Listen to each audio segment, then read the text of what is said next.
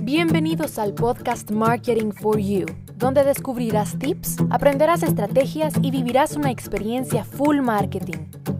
Con Daniela Montenegro. Hola, ¿cómo estás? En este episodio vamos a hablar sobre el tema de la satisfacción en nuestro cliente.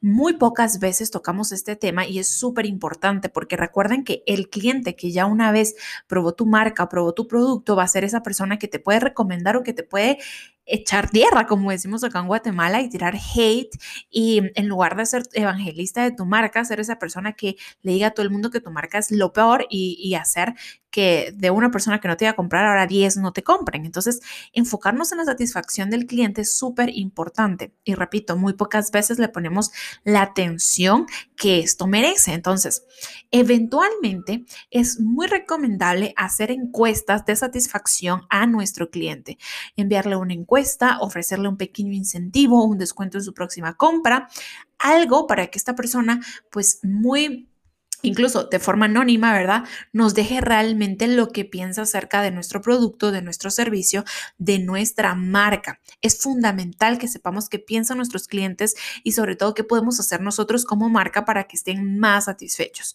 Y la mejor manera de hacerlo realmente es preguntarles directamente, ir directo al grano y hacerle las preguntas que nosotros queremos porque nos van a permitir pues conocer más sobre ellos y sobre nuestra marca. Eh, vamos a hablar primero, antes de decirles las 10 preguntas clave de una encuesta de satisfacción, vamos a hablar sobre los beneficios que nos traen a las marcas hacer este tipo de encuestas de satisfacción. Lo primero es que nos ayuda a tomar decisiones a corto, mediano y largo plazo sobre diversos aspectos de nuestra empresa para detectar áreas de mejora y obtener muchísimas mejores ideas de qué hacer y cómo hacerlo. Lo segundo es que nos ayuda a retener a nuestros clientes actuales porque primero nos va a servir para adaptarnos a sus necesidades y segundo para que ellos se sientan valorados, que realmente nos importa lo que piensan, lo que sienten. El tercer beneficio es que sin duda nos ayuda a captar a clientes potenciales porque podemos ajustar muchísimo mejor la oferta de nuestros productos y servicios a lo que realmente necesita el mercado. Yo tengo una idea de un producto, de un servicio, pero no estoy al 100% segura si eso es lo que necesita el mercado. Cuando yo hago una encuesta de satisfacción, entonces yo sí puedo percibir si lo que yo tenía planeado es realmente lo que el mercado necesita. Y ahí es en donde nosotros entramos con todo, señores. El siguiente beneficio es que nos permite medir con mucha precisión la satisfacción. No es lo mismo que una persona te diga, ¿te gustó el producto? Sí, sí, me gustó. A que en una encuesta tú pidas que te califiquen del 1 al 10 y tú haces 10 encuestas y puedes sacar un promedio de satisfacción y saber realmente qué tan satisfecho o no está, está tu cliente respecto a diferentes elementos de tu marca.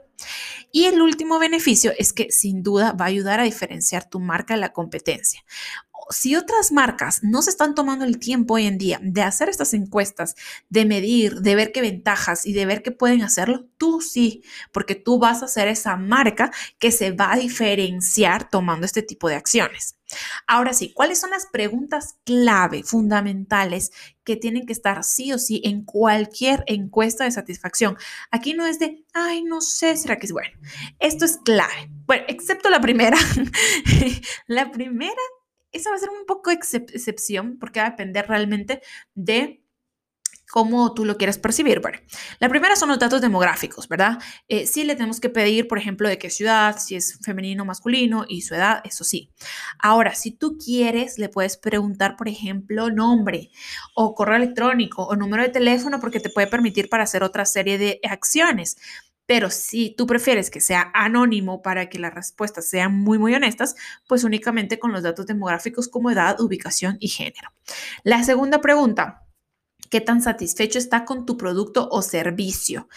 Eh, esto es fundamental para saber si tienes que hacer mejoras urgentes o si puedes ir estableciendo ciertos cambios de forma periódica. La tercera, Pregunta tipo matriz respecto al producto. Por ejemplo, del 1 al 10 indica qué tan satisfecho estás con el tiempo de entrega, con el precio, con el servicio postventa, con el tamaño, con el color, con el sabor. La siguiente, del 0 al 10, qué tan probable es que nos recomiendes con un familiar o un amigo. Esto es clave.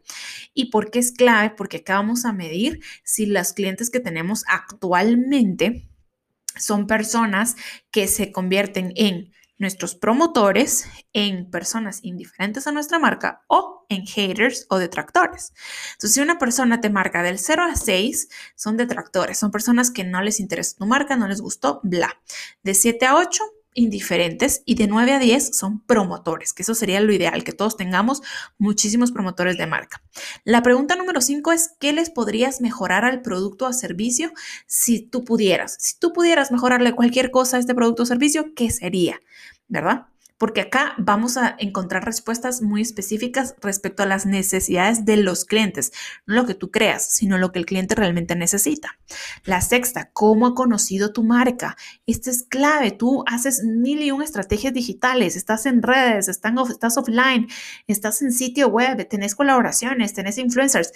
Necesitas saber cuál de todas esas estrategias son las que más te están funcionando para generar eh, interesados y clientes. La séptima, ¿Cómo le ha parecido la relación entre la calidad ofrecida y el precio? Ah, sí, está muy bien, están bien, o yo pagaría más y te da a ti como una pauta de, oh, oh, estoy cobrando muy poco, o yo pagaría menos. La octava, ¿cómo valoras la atención del personal, la atención al cliente, la respuesta a los mensajes, eh, la atención de postventa? ¿Cómo valoras eso? La nueve, si no estás satisfecho, ¿Qué podrías mejorar? Si no estás satisfecho con el tiempo de entrega, ¿por qué? ¿Qué podrías mejorar? Aquí vamos a tocar todos esos puntos de dolor que probablemente tú quieres evitar o quieres ser indiferente, decir, no, cierro los ojos, eso no existe, pero existen y hay que mejorarlos.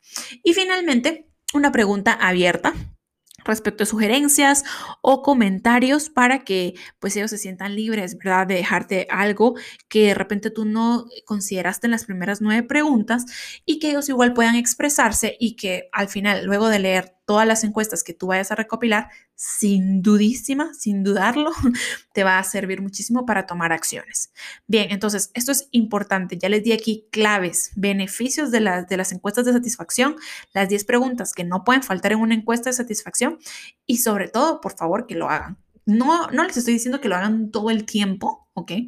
Ahorita, por ejemplo, si no lo han hecho, pueden hacérselo a una base de datos que tengan de clientes actuales y luego conforme cada cliente les vaya comprando, le hacen su encuesta para que tenga fresca la experiencia y ustedes puedan ir acumulando esa data que les va a permitir tomar muy buenas decisiones enfocadas y estratégicas.